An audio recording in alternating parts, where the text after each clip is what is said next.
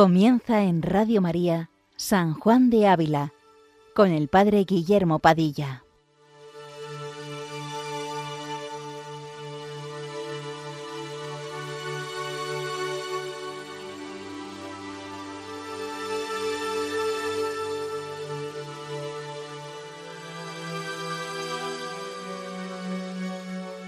Buenos días a todos los oyentes de Radio María. Seguimos una semana más, gracias a Dios, nuestro programa dedicado a San Juan de Ávila, doctor de la Iglesia Universal.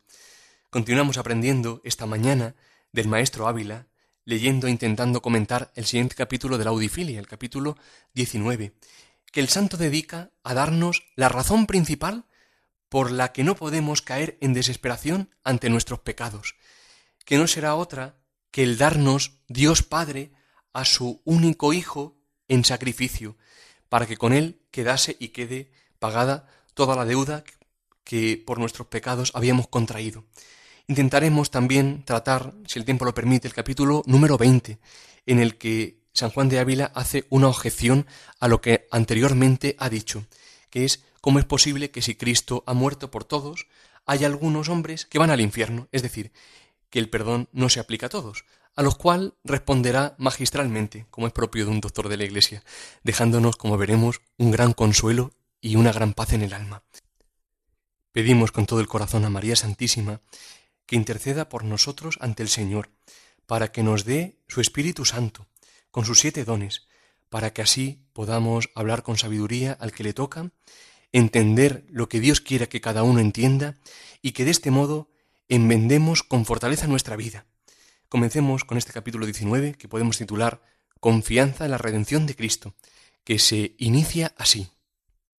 Mucha razón tiene Dios de quejarse, y sus pregoneros para reprender a los hombres, de que tan olvidados estén de esta merced, digna que por ella se diesen gracias a Dios de noche y de día, porque como dice San Juan, así amó Dios al mundo, que dio a su unigénito Hijo, para que todo hombre que creyere en él y le amare no perezca, mas tenga la vida eterna. Y en esta merced están encerradas las otras, como menores en la mayor, y efectos en causa. Claro es que quien dio el sacrificio contra los pecados, perdón de pecados, dio cuanto es de su parte, y quien el Señor dio, también dio el señorío, y finalmente quien dio su Hijo, y tal Hijo, dado a nosotros y nacido para nosotros, no nos negará cosa que necesaria nos sea. Lo primero que objeta el maestro Ávila es lo olvidados que estamos los hombres de la gran merced, del grandísimo regalo, de la grandísima gracia en la cual están encerradas todas las otras, que es el darnos Dios a su Hijo en sacrificio contra los pecados, de tal manera que quien crea en Él no muera, sino que tenga vida eterna. Y si nos da con su sacrificio en la cruz la vida eterna, ¿cuánto más no nos dará cosas menores que no son necesarias? Dice así, quien dio su Hijo, y tal Hijo, podríamos decir, quien dio su mismo corazón pues el corazón del Padre su Hijo es, dice el Maestro, no nos negará cosa que no sea necesaria. Ahora bien, lo que puede ocurrir a día de hoy es que hayamos olvidado la gravedad del pecado. Generalmente el mundo no comprende la muerte que engendra el pecado personal, no comprende, como dice el Maestro, que quien está en pecado lo ha perdido todo, porque Dios es el mayor de los bienes. A este propósito podríamos señalar algún texto de San Juan de Ávila para que tomemos conciencia en primer lugar de la gravedad del pecado y así, en comparación, valorar como es debida la gracia que nos ha sido dada en Jesucristo. Con vuestro permiso, vamos a leer dos textos, el primero del Sermón 25 y el segundo del Sermón 51, que nos pueden iluminar mucho. Dices el primero, ¿qué cosa es pecado? Una deuda insoluble, una carga incomportable, que ni quintales pesan tanto, que aunque esté en el infierno por un solo pecado, para siempre allí castiga a Dios menos que merece, así como el cielo da más galardón que cada uno merece. Pues que un pecado castiga a Dios con infierno, mira cuán grave es. Y dice así el segundo texto del Sermón 51. Oh pecado, que haces divorcio entre tales casados, que apartas cosas tan juntas, que tanto se aman. ¿Quién no se espantará de ti, de que puedas tornar a Dios de manso en airado, de amoroso en aborrecedor, y que envía al infierno y para siempre castigue a quien crió a su imagen y semejanza, y aun a quien había tomado por hijo y prometido la herencia del cielo. ¿Quién habrá que no te aborrezca, sino quien no te conoce o a quien no se le da nada por estar mal con Dios ni ser de él castigados?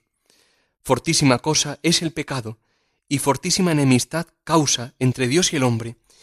Y quien quisiere estar bien con Dios, aborrezca el pecado, y entienda que por ninguna otra vía, ni medio, ni puerta puede entrar a privar con él, si no fuera aborreciendo, huyendo pecados. Bien, pues viendo la gravedad del pecado, no nos quedemos ahora ahí, sino que miremos a Dios, que nos dio a su Hijo único, y con él el remedio, no negándonos, como terminábamos anteriormente, cosa que no sea necesaria. A lo cual continúa el maestro diciendo, y quien no la tuviere, es decir, quien no tuviere todo lo que le sea necesario, de sí mismo se queje, que de Dios no tiene razón, que para dar a entender esto, no dijo San Pablo, quien el Hijo nos dio todas las cosas nos dará con él, mas dijo, todas las cosas nos ha dado con él, porque de parte de Dios todo está dado, perdón y gracia y el cielo. Es decir, que no nos quejemos a Dios, que Él ya nos lo dio todo, nos lo ha dado todo en su Hijo. Ahora depende de nosotros, como después veremos en lo siguiente que va eh, diciendo San Juan de Ávila. Pero muy hermosas son a este respecto unas palabras del santo en el Sermón 36, donde anima al alma a aprovechar lo que Dios nos ha dado, es decir, donde nos anima a aprovecharnos de su Hijo, pues en Él encontramos el remedio a todas nuestras necesidades. Dice así, Ten, hermano, a Jesucristo por tuyo, usa de Él como de cosa tuya, y para tus penas y para tus gozos, y para alcanzar perdón, y para hacer buenas obras, ninguna necesidad tendrás que Él no sea bastante para remediarla. Usa de Él como de maestro para aprender cómo has de vivir. Tenle por tu verdadero Rey y Señor, y obedécele como a tal. Séle agradable como a tu Redentor. Arrímate a Él como a tu verdadero amparo, y mírale como adechado para imitarle tenle por tu abogado delante del Padre, y para lo que pretendes, piensa que tienes remedio en él. Ante todo lo cual que hemos visto, es decir, que el hombre no aproveche de la grandísima gracia dada por Dios al darnos a su Hijo unigénito, prorrumpe San Juan de Ávila en una exclamación dolorosa ante el poco aparejamiento, es decir, ante la falta de disposición de los hombres para recibir la gracia de Dios. Dice así, Oh hombres, ¿Por qué perdéis tal bien, y sois ingratos a tal amador y a tal dádiva, y negligentes a aparejaros para recibirla? Cosa sería digna de reprensión que un hombre anduviese muerto de hambre y desnudo, lleno de males, y habiéndole uno mandado en su testamento gran cantidad de bienes, con que podía pagar, y salir de sus males, y vivir en descanso, se quedase sin gozar de ello por no ir dos o tres leguas de camino a entender en el tal testamento. La redención hecha es tan copiosa que aunque el que Dios perdone las ofensas que contra él hacen los hombres es dádiva, sobre todo humano sentido, mas la paga de la pasión y muerte de Jesucristo nuestro Señor excede a la deuda del hombre en valor, mucho más que lo más alto del cielo a lo más profundo del suelo. Como dice San Agustín, azotes debía el hombre culpado, y ser preso y escarnecido y muerto, pues ¿no os parece que están bien pagados con azotes y tormentos y muerte de un hombre no sólo justo, mas que es hombre y Dios? Este grito doloroso del Maestro ante los hombres que pierden el bien supremo que es Dios, que no son agradecidos a Dios por tanto bien contenido en esta inmensa gracia, o que son negligentes, es decir, que no se preparan bien para recibirla, recuerda aquel grito también de San Juan de la Cruz en el cántico espiritual que dice así, oh almas criadas para estas grandezas, es decir, la grandeza de la unión del alma con Dios, y para ellas llamadas, ¿qué hacéis? ¿En qué os entretenéis? Vuestras pretensiones son bajezas y vuestras posesiones miserias. Oh miserable ceguera de los ojos de vuestra alma, pues para tanta luz estáis ciegos y para tan grandes voces sordos, no viendo que en tanto que buscáis grandezas y gloria, os quedáis miserables y bajos de tantos bienes, hechos ignorantes e indignos. Podríamos decir, con ambos doctores de la Iglesia, que por qué nos entretenemos en minudencias de esta vida, en cosas tan pequeñas y absurdas, que no nos conducen a la felicidad, sino que más bien nos apartan, como son, por supuesto, los pecados mortales y veniales, pero también las imperfecciones, es decir, el querer escucharlo todo, el enterarse de todo, el saberlo todo, el hablar de todo, el gustarlo todo, y como yo quiero, y perdemos al bien de los bienes, que en lo íntimo de nuestro corazón quiere encontrarse con nosotros, y decirnos además lo mucho que nos ama, de tal modo que todas nuestras infelicidades, nuestras insatisfacciones queden satisfechas, pues la gracia dada en Jesucristo, que se derrama de modo real por medio de los sacramentos, es tan sumamente copiosa. Es una gracia tan grandísima, dice el Maestro, que excede a la deuda que habíamos contraído por el pecado. Oh feliz culpa que mereció tal Redentor. Escuchamos el, el, pregón pascual de la misa de la vigilia pascual. Es decir, del mayor de los males, que es la muerte por parte de los hombres del Hijo de Dios, ha sacado el mayor de los bienes, que como muy expresivamente dice el santo, es mayor que la distancia entre lo más alto del cielo y lo más profundo de la tierra, que es la redención obrada por Jesucristo. Continúa el santo dándonos más razones para tomar conciencia de la grandeza de la merced que Dios nos ha dado en Jesucristo. Para el final del capítulo preguntarnos, como ahora veremos, qué razones entonces tenemos para desesperar teniendo por remedio y por paga a Dios humanado. Sigue escribiendo así el santo en este capítulo que estamos tratando de la audifilia. Inefable merced es que adopte Dios por hijos los hijos de los hombres, gusanillos de la tierra, mas para que no dudásemos de esta merced, pone San Juan otra mayor, diciendo, la palabra de Dios se hizo carne, como quien dice, no dejéis de creer que los hombres nacen de Dios por espiritual adopción, mas tomad en prendas de esta maravilla otra mayor, que es el Hijo de Dios ser hecho hombre y hijo de una mujer. Es decir, ya gran cosa es que seamos hechos hijos de Dios por adopción, que seamos adoptados por Dios como verdaderos hijos suyos, siendo el Dios y nosotros simplemente hombres, como dice aquí San Juan de Ávila muy expresivamente, gusanillos de la tierra, haciendo alusión a esta expresión bíblica de, que encontramos en Isaías. Pero mucho más aún es que Dios se haya hecho hombre en Cristo, que nos haya sido dado, que comporta, que comparta además todo lo nuestro, menos el pecado, pero que se haya sumergido incluso en las consecuencias del pecado por nuestro amor. Como dice San Pablo, al que no conocía el pecado, lo hizo pecado en favor nuestro, para que nosotros llegáramos a ser justicia de Dios en él. Es el misterio del Dios humanado, como dice San Juan de Ávila. Dios humanado es Jesucristo. Y aquí eh, humanitas, humanidad, significa además blandura, es decir, Dios se ha hecho blando, a lo cual, haciendo alusión al día que Jesús nació, dice el Maestro en el Sermón 4, Bienaventurado tal aparecimiento y bienaventurado tal día, cuando apareció la blandura de Dios Padre y de Dios Hijo y de Dios Espíritu Santo, la carne de Cristo en la tierra, que además Dios humanado se ha hecho manjar de nuestra alma en la Eucaristía, como también leemos en sus sermones eucarísticos.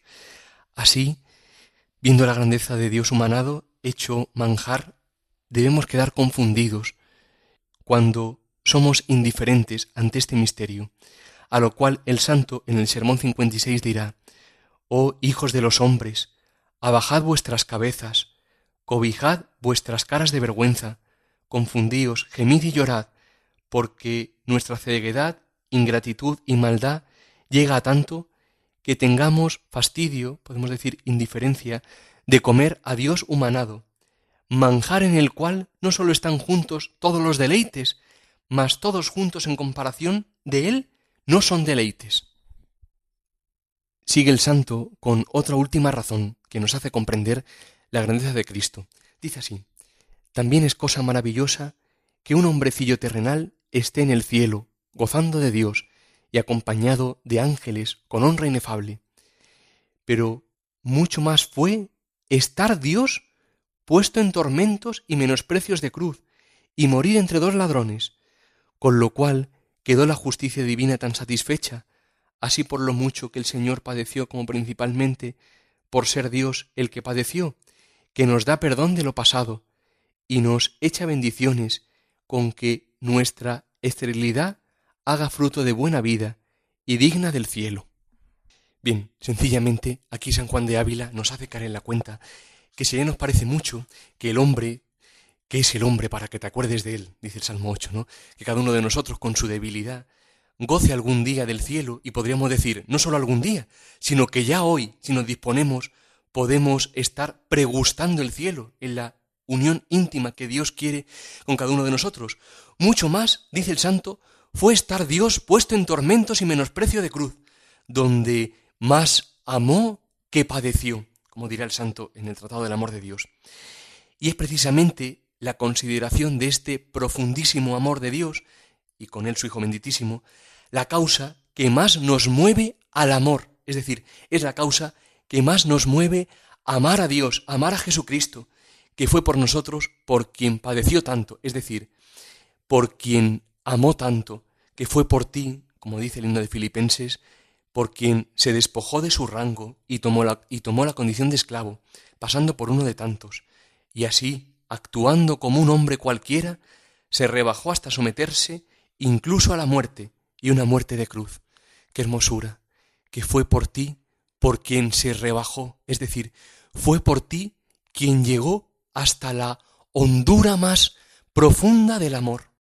Y fue la consideración profunda del amor de Cristo crucificado lo que encendió en llama de amor viva, para que ya nunca se apagase, el corazón de San Juan de Ávila, y fue esto lo que le llevó a querer estar él en el mismo lugar del crucificado, como diría en el Tratado del Amor de Dios, cuya lectura recomendamos muy vivamente. Dice esto, pues, ¿cómo te pagaré, amado mío, este amor? Esta es digna recompensa, que la sangre se recompense con sangre, aquella sangre con que Moisés celebró la amistad de Dios y de su pueblo, la cual era figura de esta. Parte se derramó sobre el altar y parte sobre el pueblo, reconciliándolo con Dios. La que cae sobre el altar es para aplacar a Dios, y la que cae sobre las cabezas del pueblo para obligar a los hombres. Dulcísimo amor, yo conozco esta obligación. No permitas que me salga fuera de ella, y véame yo con esa sangre teñido y con esa cruz clavado. Oh cruz, hazme lugar, y véame yo recibido mi cuerpo por ti, y deja el de mi Señor. Ensánchate corona, para que pueda yo poner ahí mi cabeza. Dejad clavos esas manos inocentes, y atravesad mi corazón, y llagadlo de compasión y de amor. Son ciertamente palabras de fuego, que brotan de un corazón encendido y profundamente enamorado, es decir, de un corazón que se ha dejado amar por Cristo, que se ha dejado cautivar por su grandísimo amor, que ha hecho silencio, que ha hecho silencio interior y ha escuchado el crucificado. Fue por ti. Y tú, alma mía, haces silencio interior, te dejas cautivar por el crucificado, te dejas amar por él, pues al menos hoy déjate amar por el amor con mayúsculas. Terminamos ya este capítulo, dejando para la semana que viene, si Dios quiere, el capítulo 20, porque ya se nos acaba el tiempo. Eh, viene ahora a decir el santo que una vez considerado todo esto, ¿qué razón por tanto hay para desesperar? Dice así, lo escuchamos. Pues, ¿por qué desesperas, hombre, teniendo por remedio y por paga a Dios humanado, cuyo merecimiento es infinito? Y muriendo mató nuestros pecados, mucho mejor que, muriendo Sansón, murieron los filisteos y, aunque tantos hubieses hecho tú como el mismo demonio que te trae a desesperación, debes esforzarte en Cristo, Cordero de Dios, que quita el pecado del mundo, del cual estaba profetizado que había de arrojar todos nuestros pecados en, el profundo, en lo profundo del mar, y que había de ser ungido el santo de los santos, y tener fin el pecado, y hacerse empiterna la justicia. Pues si los pecados están ahogados quitados y muertos? ¿Qué es la causa por que enemigos tan flacos y vencidos te vencen y te hacen desesperar? Pues miremos a Cristo, hermanos, y este crucificado, descentrémonos un poco de nosotros. No somos el, el, centro, no somos el sol en torno al cual gira todo. Es Cristo el sol, el sol que no conoce ocaso, que nace de lo alto. Mirémosle a Él, consideremos su amor por nosotros, su misericordia infinita, y no habrá razón para desesperar, pues muriendo mató nuestros pecados. Los pecados están ahogados, quitados y muertos. ¿Qué razón, por tanto, hay para desesperar? Esta es la gran pregunta que hoy San Juan de Ávila nos deja. ¿Qué razón tengo yo, por tanto, para desesperar en mi camino hacia el cielo? Bien, pues si quieren volver a escuchar este programa pueden hacerlo como siempre en la sección podcast de www.radiomaria.es y pueden como siempre, hacernos cualquier indicación al Padre Fernando o a un servidor en el correo electrónico sanjuandeávila@radiomaria.es. Pues que San Juan de Ávila interceda por nosotros y busquemos siempre el reino de Dios y su justicia, sabiendo que todo lo demás se dará por añadidura, como decía Santa Teresa del Niño Jesús, vi que la única cosa necesaria era unirme cada día más a Jesús y que todo lo demás se me daría por añadidura. Buenos días, queridos amigos, y que Dios os bendiga.